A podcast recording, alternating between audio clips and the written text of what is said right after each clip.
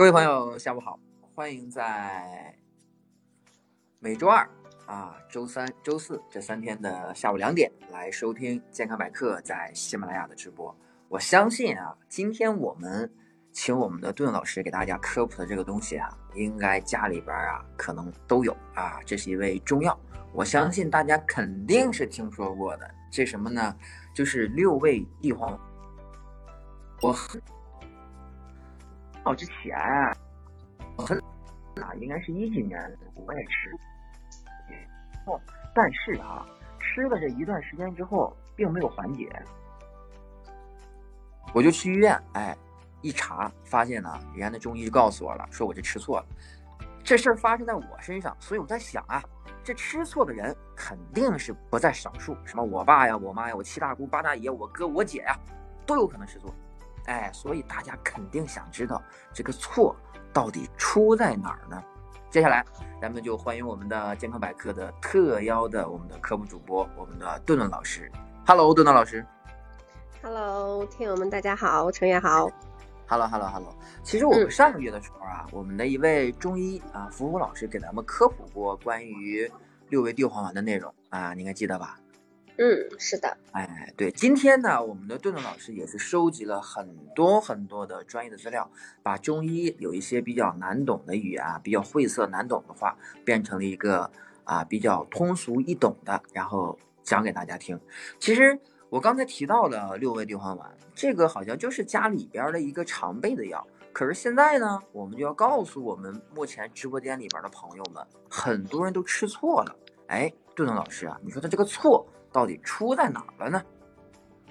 嗯，是的，你像这个六味地黄丸，可能大家呃听到的第一个感觉就是觉得我腰酸了呀，就是特别是男性可能吃的比较多一点腰膝酸软呀，对对对，觉得我可能觉得自己给自己判断了我肾虚了，那大家第一嗯。反应、六味地黄丸吃点儿吧，就直接去买买回来吃，呃，吃完以后可能呃有一部分人可能他是症状是减轻的，但是有一部分人他的症状是加重的，或者说他又多了其他的不舒服。嗯，比如说，我我就是那种加重的人，嗯，哎，对，所以说，呃就是我们在特别是这个中药啊，中药其实它我们在吃中药之前，中药它是起到一个调理的作用。你在吃中药之前，你一定要问大夫，问中医大夫，不要自己吃，因为因为这个我我们人的体质，你你是自己是没有办法判断的，你是什么虚，阴虚啊，阳虚啊，对吧？嗯。你你是要通过大夫给你号脉，对吧？啊，然嗯后望闻问切之后来判断你你你的的。病症适合吃什么药，不是说靠你，我就是说啊，我就觉得我我肾虚了，我要不就吃点六味地黄丸吧，结果后果就是程月这样的，知道吗？哎，其实我就是一个反面的教材，嗯，哎，其实呢，这个六味地黄丸，它呢是我们中医的，就是一个就是非常常用的一个叫经典方剂。那它嗯的作用其实就是呃，我们说叫起到这个滋阴补肾。嗯那对于它的使用，它其实它更容易出现的问题就是也比较多，是吧？其实就是我们之前刚才陈月也提过啊，就是我们之前的一个中医老师也是给我们讲过这样的一个呃临床的案例，嗯。就是呃嗯，有一位患者呢，他是六十来岁了，他其实他是一个糖尿病患者，嗯。那么在前期治疗的时候，那就是他是用一用一些这种降血糖的药，然后再加上口服六味地黄丸，因为他是说就是有这种燥热，知道吗？就是筋伤呀、哦这种。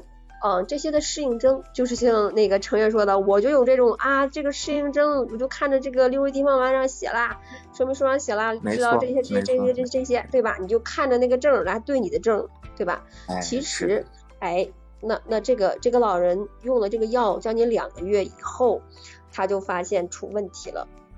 哎，什么问题呢？就是说，他虽然用着这个降糖药呢，但是他这个血糖开始不稳定了。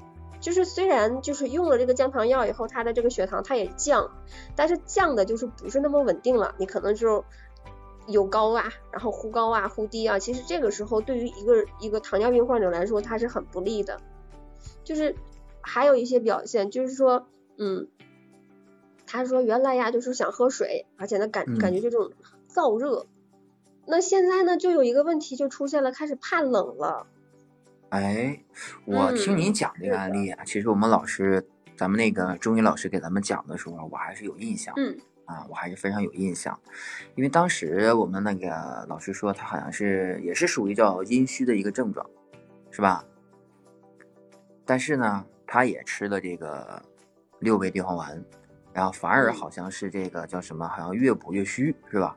血糖控制的也不好。对对，对，我觉得我们可以跟大家哈、呃，先解答一个问题啊，因为大家嗯都觉得六味地黄丸这个是刚才您也说叫滋阴补肾嘛，对吧？养阴很好。但是六味地嗯黄丸，就比如我们吃的时候，它可能到底存在一种什么样的问题呢？呃，说到这里啊，我们就不得不提到一个，就是一位老中医。那这位老嗯中医他其实是明代的一位杰出的医学家，那他的哦名字叫张景岳。哎，张确实是哎，对，很有名儿。他的本名儿本名是叫张杰斌。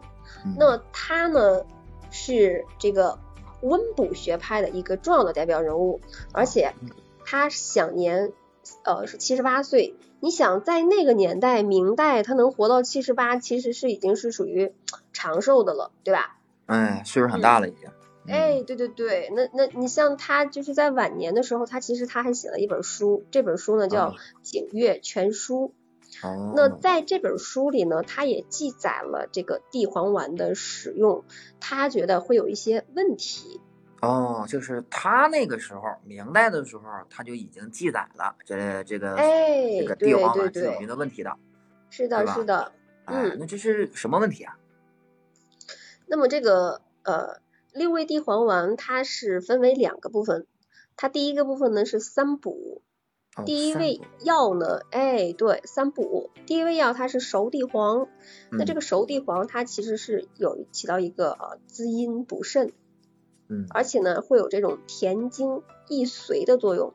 嗯它呢是一种君药，这个君哦啊、君是这个君子的君，君药。哦，君子的嗯君，嗯，对，而那第二个呢就是这个山萸肉，它嗯这个这个呢它是有这种补肝肾的作用嗯啊，这是二补，我们刚才说的三补是吧？那三、第三个补，哎，三补就是山药，它其实是有这种啊健脾益肾的作用。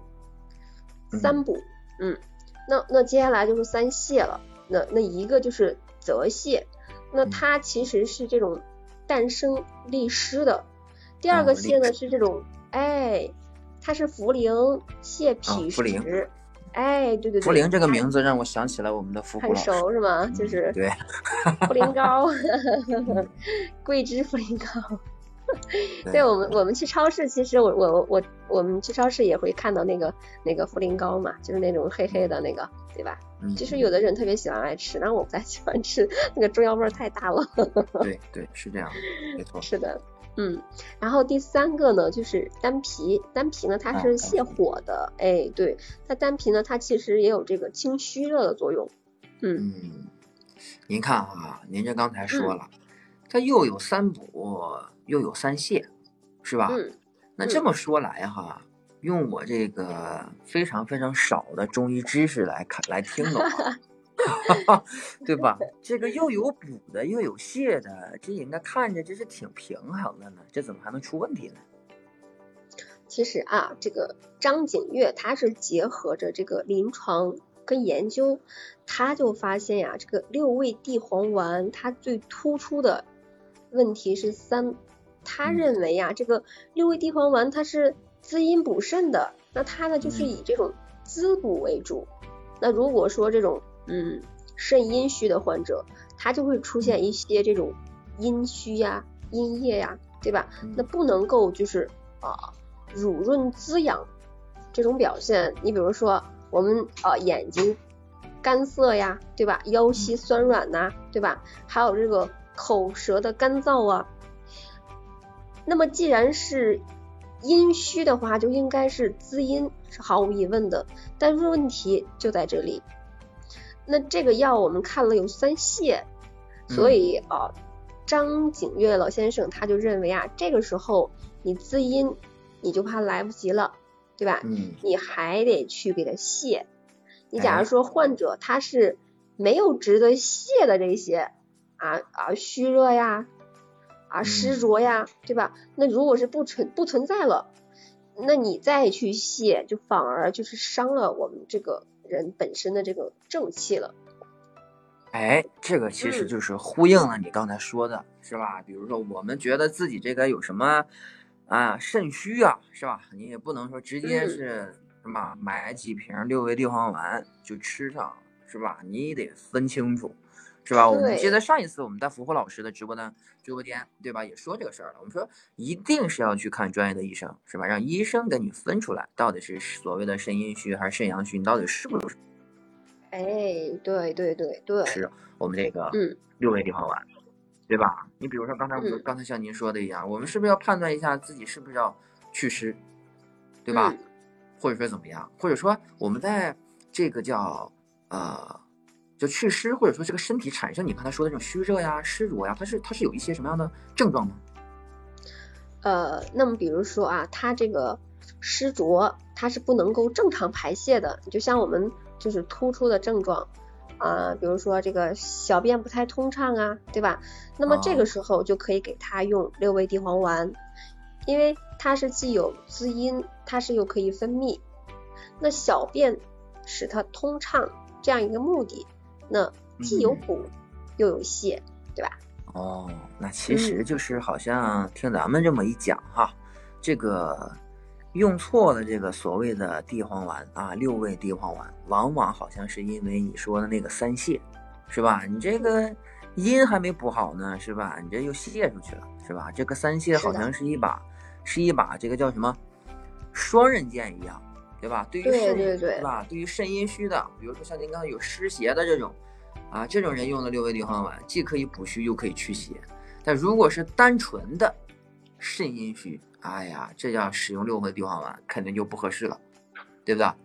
嗯，哎，那如果说，哎呀，那如果说单纯的肾阴虚，是吧？那去掉的这个所谓的刚才你说的这个三泻就可以解决问题吗？你既需要补啊，也需要泻，那用六味地黄丸就是再合适不过了。但如果是单纯的啊，单纯的这个阴虚，那我依然有六味地黄丸。刚才我们说了，已经不合适了，对不对？对对，那是不是那以什么简单的补的这种方式把三泻给它去掉？那我单纯的补不就行了吗？其实啊，把三泻不要了。嗯，不仅仅是要去掉三泻啊，其实那个张景岳他还提出了一个新的这种进步的思路，就是讲到这里，就是我们的这个中医老师那也给我们讲过一个病例，就是啊几年前的一个冬天，那碰见了这个病人就出现了这种呃阴血不足，那这种贫血的表现。那那其实大家可能就觉得啊，那我贫血了，我就要不要就呃吃点阿胶吧？是不是阿胶都是都认为是补血的，是吧？啊，他就吃了这个阿胶了，就把阿胶吃了以后呢，应该就是啊用来就是养血呀、补血呀，应该是说是很好的，对吧？嗯，对，那但是呢，就出现了两个问题了。第一个，他就是他就觉得好像我吃了以后，就好像胃口忽然间就不好了。那哦第二个呀，他就觉得这样吃下去就觉得很腻，哦，而且就是哎，在临床上也会碰见说有的患者，你比如说啊，我就哎说这个枸枸杞是补的是吧？那我就嗯拿点枸杞泡泡水是吧？那有时候也觉得哎很难 坚持下去。其实这嗯这些都是相应的有一些问题的。哦，那比如说他这个问题是出现在哪儿呢？嗯，就是我们在滋阴的时候，就是一定要注意要温阳，嗯也就是说，我们用这种啊、温阳来促进阴液的这种吸收。因此呀，他就是提出了一个很重要的这个理论啊，就是啊善补阴者，就是必于阳中求阴，阴得阳生，而这个全员不泄。就是说，嗯他就是提出了一个听起来很复杂。嗯哎，对，就是很重要的一个思想。你就是你你你你听完这后这一段以后，你就觉得啊，就是它是阴阳，它是互补的，它不是说我就我就我阴虚了我就补阴，对吧？它是嗯它是不能单纯的就是只调一种，我们要要求就是阴阳结合互补，就是嗯啊阴虚啊不能单纯啊我阴就是我就补阴，对吧？就是要嗯考虑到阴阳它的关系。嗯，今天我们这场直播呀，哎呀，真的是上升了哈，因为我发现好像现在有两个人要上麦啊，朋友们不要着急啊，不要着急啊，别急啊，这个叫 S K E R E 的朋友啊，不要着急，因为我们老师还没有分享完啊。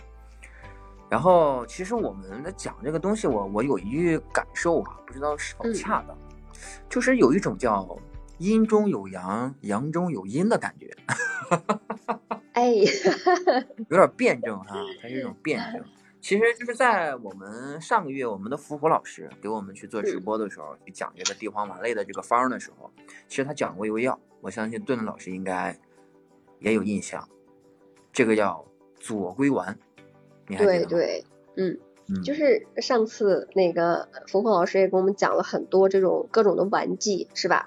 这嗯那这个呀，它其实是张景岳创创制的这种滋阴的一个重要的代表方剂，这个左归丸。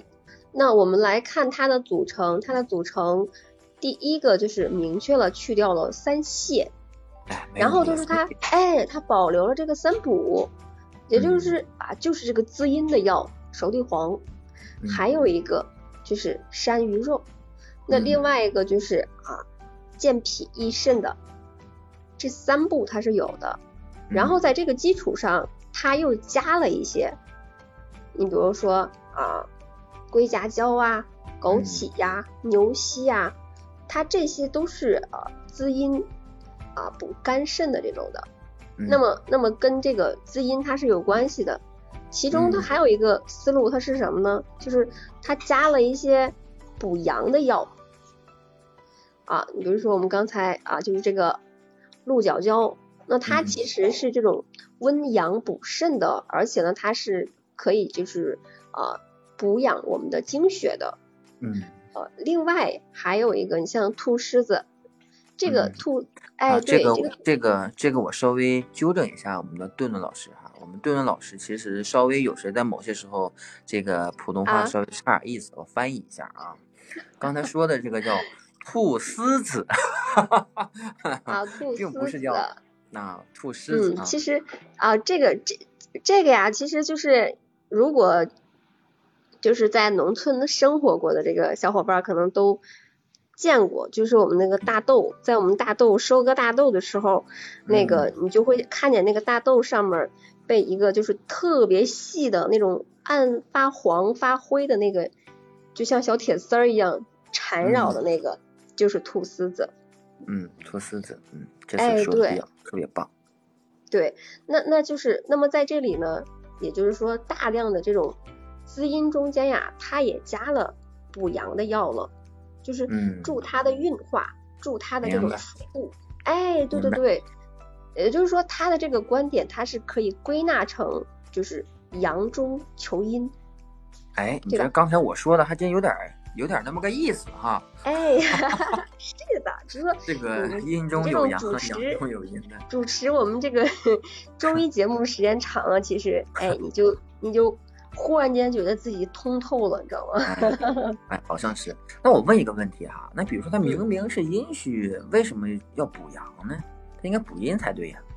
啊，其实少部分的这种补阳药，它最突出的哈，你比如说啊，鹿角胶，也就是说一个是要加补阳药，还有一点就是补阳药的量跟我们这个嗯滋阴的药的量，那它比起来应该是不太多的，就是适量的，就是少量的加进去。哦，明白。，哎，对，这个这个道理其实就是跟我们讲的，就是大量的滋阴药中间一定要加入少量的这种温阳的药，嗯，那它是助这种啊滋阴的，那要去运行布散的，而且呢就是这种阴得阳生，而这个源泉不竭。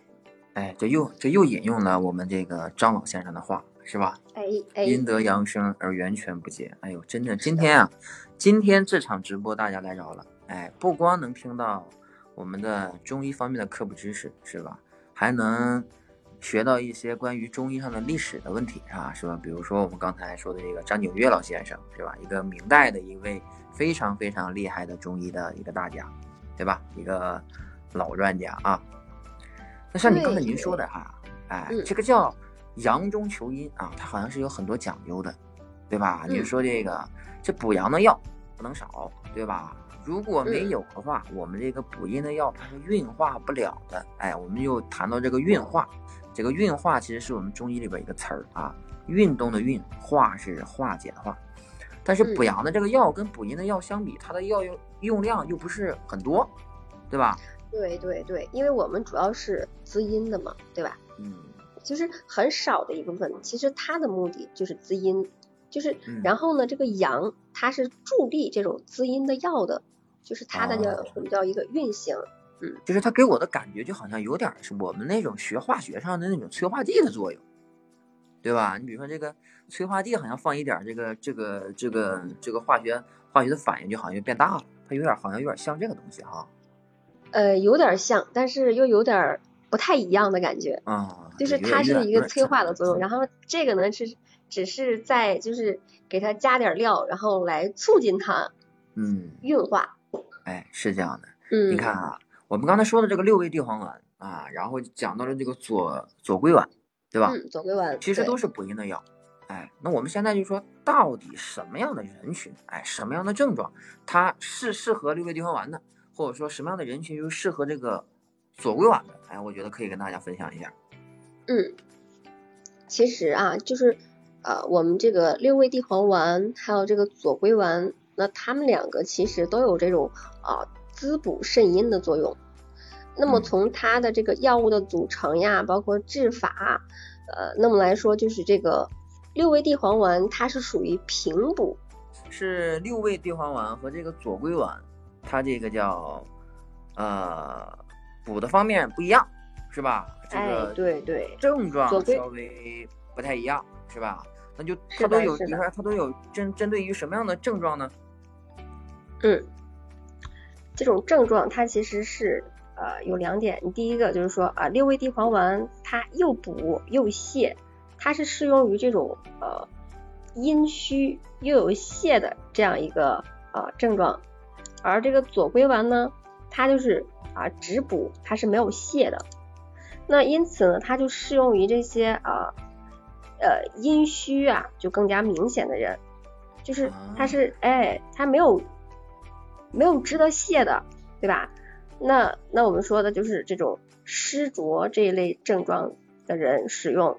那从这种症状来说呢，就是啊共同的症状，就是说这两个。我们这个叫六味地黄丸，还有这个左归丸啊，它的补的这个症状呢，就是比如说这种啊肾阴不足的，那么就是引起这种腰膝酸软呐、头晕耳鸣啊啊，甚至这种哎口舌干燥啊，有的人甚至盗汗呐，对吧？这一类都是他们共同的这个症状。那另外呢，就是这个六味地黄丸。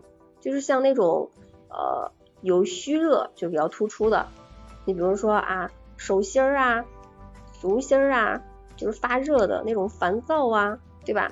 它还有这种消渴，哎，对对对，对，当然就是包括这种消渴啊，其实这种呃在中医讲的就是属于这种呃糖尿病的另外一个就是小便不利。哦，哎对，而这个左归丸呢，它就是纯补的。但是它这个补益的作用呢，就是又比较强，因此就是说，如果就是患者出现了这种啊健忘呀、失眠呀，对吧？那特别是这种健忘的这种情况，那另外一个就是就是神疲乏力，就是总是觉得没有劲儿，哎，就就是这种症状比较突出的，就是它就比较适合这种左归丸。哎，所以啊，所以就是我稍微给大家稍微总结一下啊。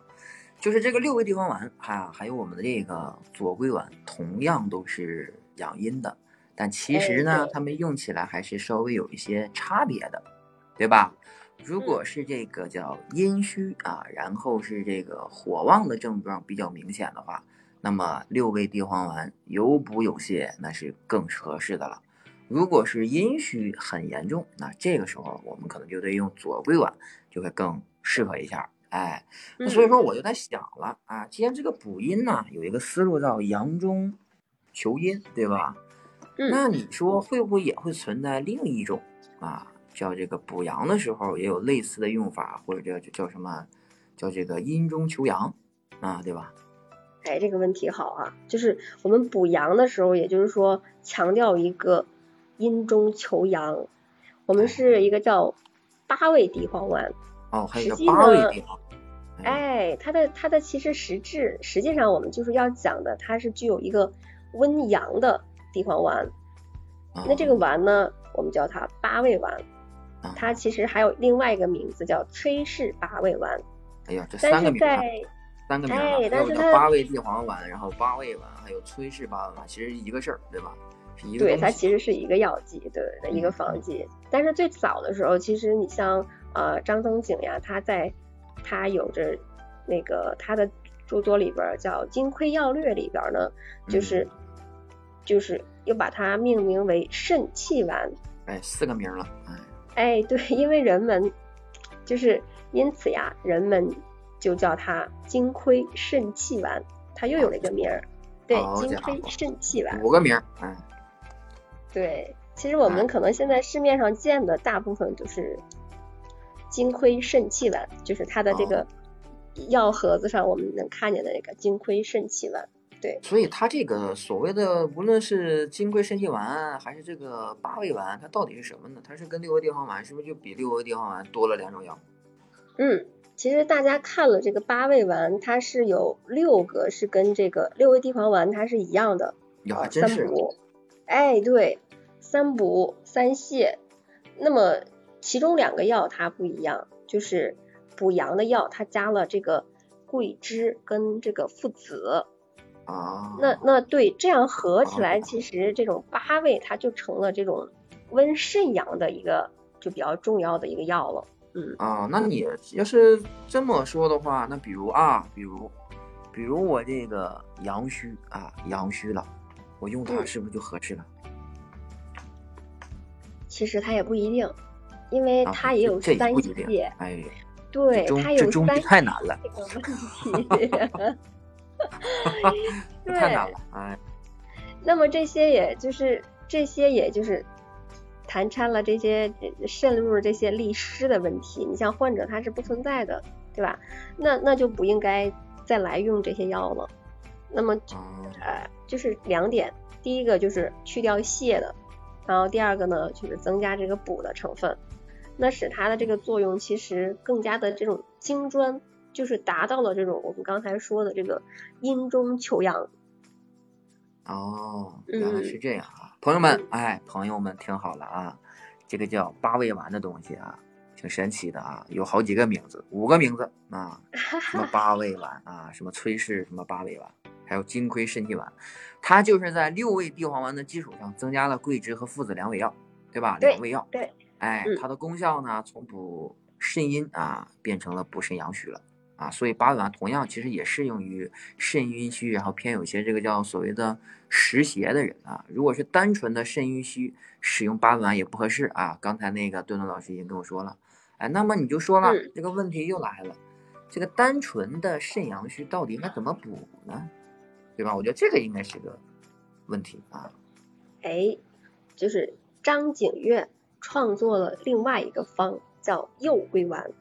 啊，又是张老先生啊，一个左归丸，一个右归丸，一个右归丸，它是真是有的。挺好。对。那那么其实那它呢，跟这个八味丸比较起来，那么就是有一个比较突出的。第一个呢，它是去掉了这个三泻。哦。然后，哎，对，第二个特点就是。在剩下的基础上，它又增加了这个温阳跟滋阴的药，因此它的这个滋补的作用其实就嗯更强了，对吧？哦，原来是这样啊，那就是说刚才我们说这个所谓的八味地黄丸中是吧？这个补阳的药有那个叫肉桂是吧？我们叫的是吧？桂枝是吧？还有附子啊，然后现在好像又加了很多所谓的这个叫鹿角胶，哎，是吧？还有杜仲，嗯啊，杜仲，哎，是吧？然后这个还有刚才什么熟地黄，是的，啊，然后还有山芋肉，嗯，枸杞子，对，还有山药、当归，哎呦，这里边加的东西太多了。对，其实它呀，它呀就强调了这个温阳，但是要注意一个就是呃，就是呃，善补阳者呢，也要从阴中求阳。哎，这又是一个好像这个所有的字都认识啊，但是组合起来就听不懂的话啊。嗯，善补阳者啊，要从阴中求阳啊，大家自己慢慢悟啊。如果说对我们中医感兴趣的话，要慢慢悟，要慢慢学习啊。我们也在学习当中。其实我感觉哈，我们聊了那么多啊，聊了半小时了，这个阴阳啊，这个好像啊，就有点像分不开的这个。这个叫什么呢？老夫老妻一样，啊，就补一个的时候呢，你也不能把另一个给抛弃了，是吧？是的，是的。啊，你抛弃的话，是吧？要不然这个事儿好像也不太对，是吧？也不能，也不是个正向的事儿，啊。嗯。所以说，大家可能也都在想啊，比如说刚才杜勇老师也跟咱们说了几个药，是吧？什么八味的金匮肾气丸呐，什么右归丸呐，是吧？都是补阳的。哎，那么我们还是同样一个问题啊，那比如说这个。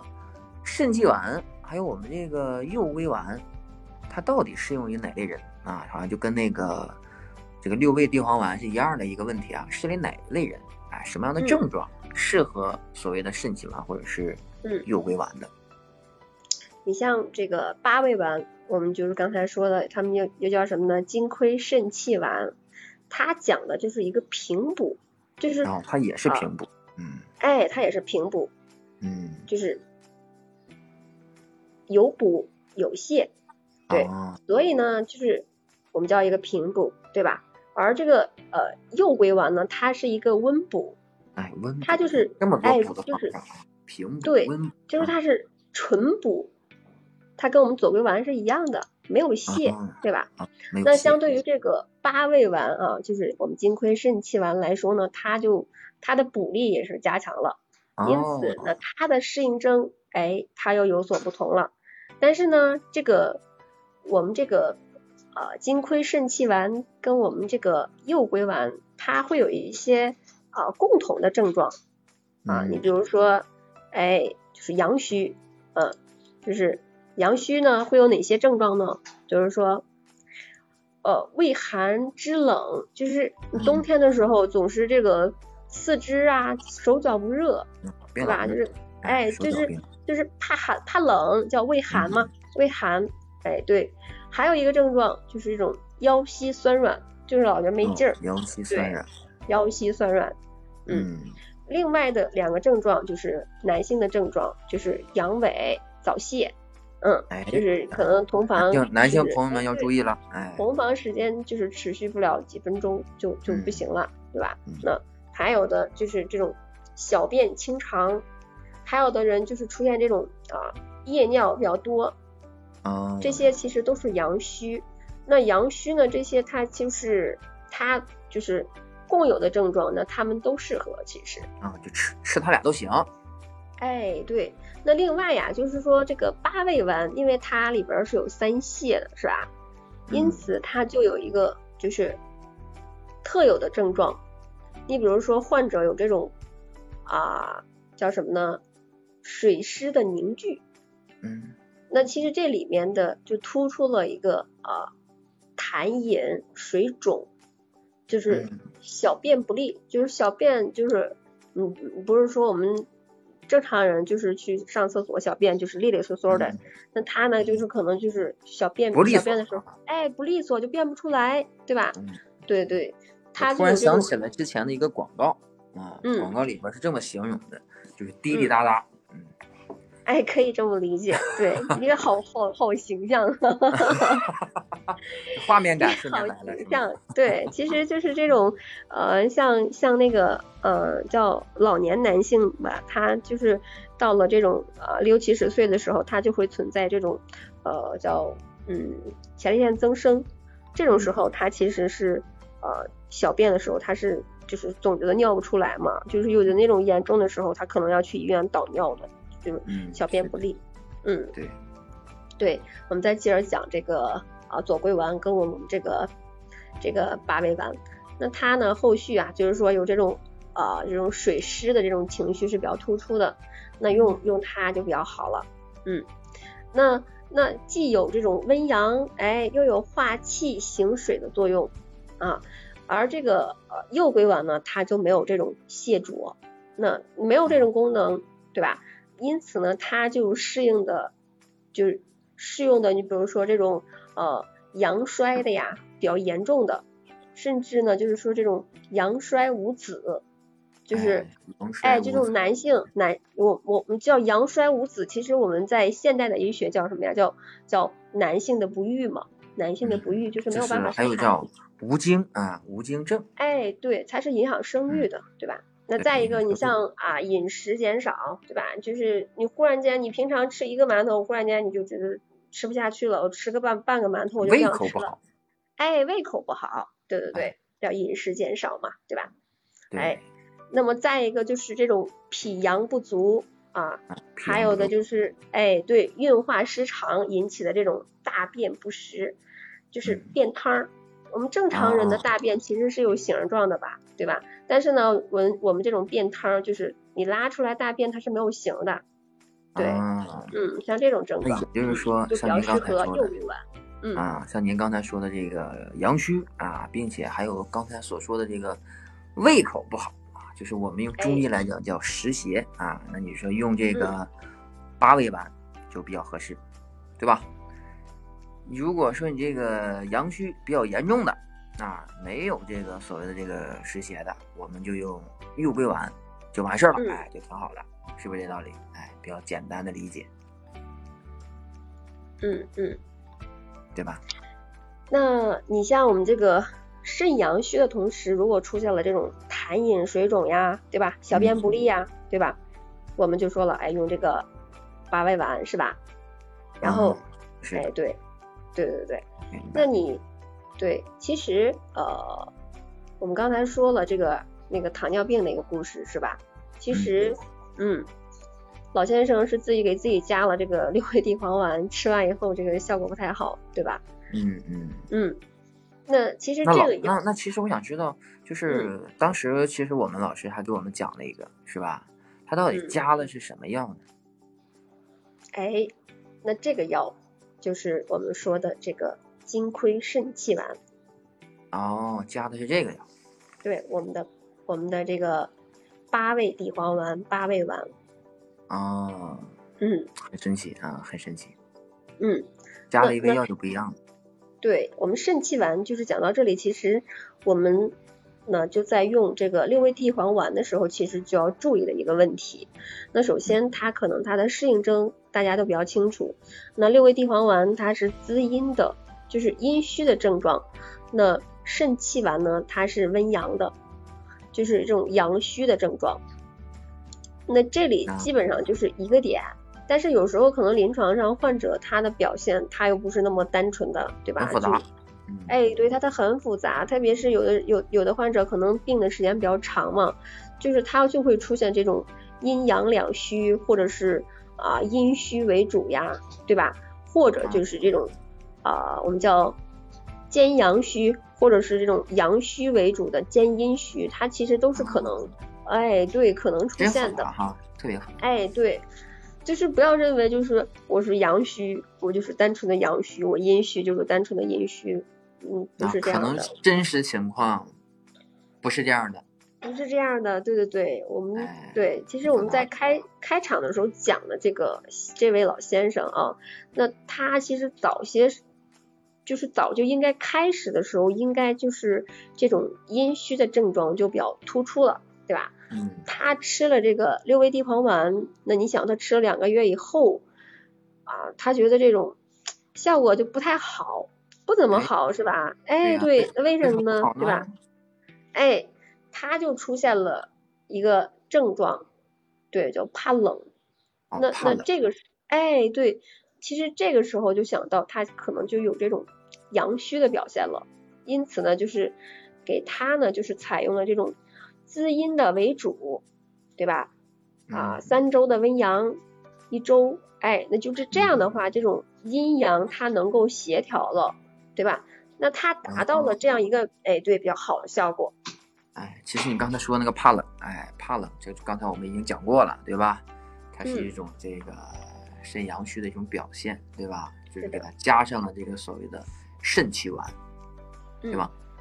哎，所以呢，就是这个老先生啊，他是以阴虚为主啊，又有阳虚，所以说，呃，我们的中医老师在给他去做一些治疗的时候，就会给他六味地黄丸三周，是吧？然后补阳的，我们这个八味丸啊，吃一周。啊，这是这样的一种情况，对吧？刚才像段勇老师说的一样，很多人啊，很多人啊，我们这个是吧？虽然说我们比如说这个六味地黄丸上面有很多的说明啊，有说明书，并不是说你觉得你是阴虚或者是阳虚，是吧？你就吃这个所谓的六味地黄丸也好，肾气丸也好，对吧？它这个嗯情况是很复杂的。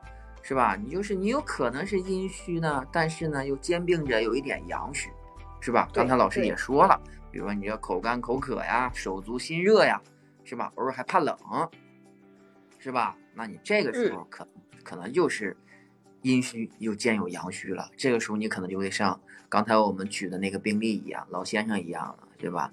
吃这个所谓的三周六味地黄丸，再吃一周的八味丸，哎，可能就会调理起来就比较。好一点，而并不是一味的去吃这个六味地黄丸，所以说情况很复杂啊，情况很复杂。大家们听到我们今天的这场直播的哈，也并不让啊，听完这个直播反复听啊，你刚才说说了什么什么阴虚阳虚，我要吃什么药啊？这个其实也很重要，但是也不重要。我们重要的是想建议您，告诉您，有一些事情是很复杂的，您呢最好是要去找我们专业的中医生，哎，来去。给你分析一下啊，到底什么问题？哎，这样的话，你在用药的时候可能就会更加的精准了。哎，对对对，是这样的。是的，是的。那我们第二种情况就是说，如果这种是是这种啊，以阳虚为主了，那么他的这种啊症状，比如说这种啊怕冷呀，对吧？小便细长呀，对吧？我们刚才讲的这种大便的不实啊。就是便汤儿，对吧？就是比较突出。那么有的时候可能会有一种表现，比如说他觉得我很想喝水，就老先生那种症状，对吧？哎，对。而且他这种还渴还有干的这种表现，那这个时候就要看他的这个，看到他的舌苔，就是有的时候可能就比较干，对吧？那么对，那么就要想到他会兼有这种阴虚了，所以这种患者呢，就要以啊温阳为主。对，就倒过来就可以啊，三周的啊这个肾气丸，然后一周的六味地黄丸。哎，你看这个事儿它又不一样了，是吧？对，它又不一样了，说的又不一样了，哎，反过来了，哎，对吧？第二周第二种情况，您说的就是以阳虚为主了，是吧？那你就把这个刚才我们说的啊，三周六味地黄丸，一周肾气丸给它颠倒一下。颠倒一下，对对对。哎，那还有一种情况呢，这是交叉着的呢，也不是说谁谁这个为主嘛。嗯嗯，就是说，嗯，那么就是这种阴阳两虚的就交叉起来了。那它既有这种，比如说啊，这种怕冷呀，或者是腰膝酸软呐，就是乏力呀，哎，对，就没劲儿，对吧？对。那另外呢，他有的时候可能会有这种啊。手心儿发热呀，口渴呀，对吧？有的时候可能还会出现这种啊比较频繁的，一会儿他就觉得啊，一会儿觉得热啊，一会儿觉得冷，对吧？那这样的话，其实这种阴阳两虚不足，它都有这种表现。那这种情况呢，我们就用一个这种这种叫叫什么呀？潮汐的服药方法。你比如说，嗯，呃，我们早上吃肾气丸。嗯啊，晚上吃六味地黄丸，就这样吃。对对，跟着时间走，早上晚上吃的不一样。哎，你看，对对对，又不一样，是吧？对，就是一种晚上，一种早上。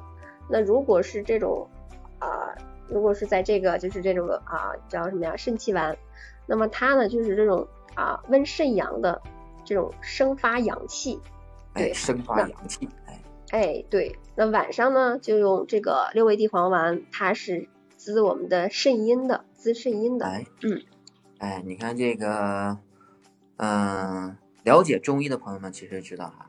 这个滋了肾阴之后啊，它其实就可能说这种失眠多梦的情况啊，它就减少了。哎，对对对，所以说我们我们就如果是这种啊两虚的患者，那就那就早晚交替服用。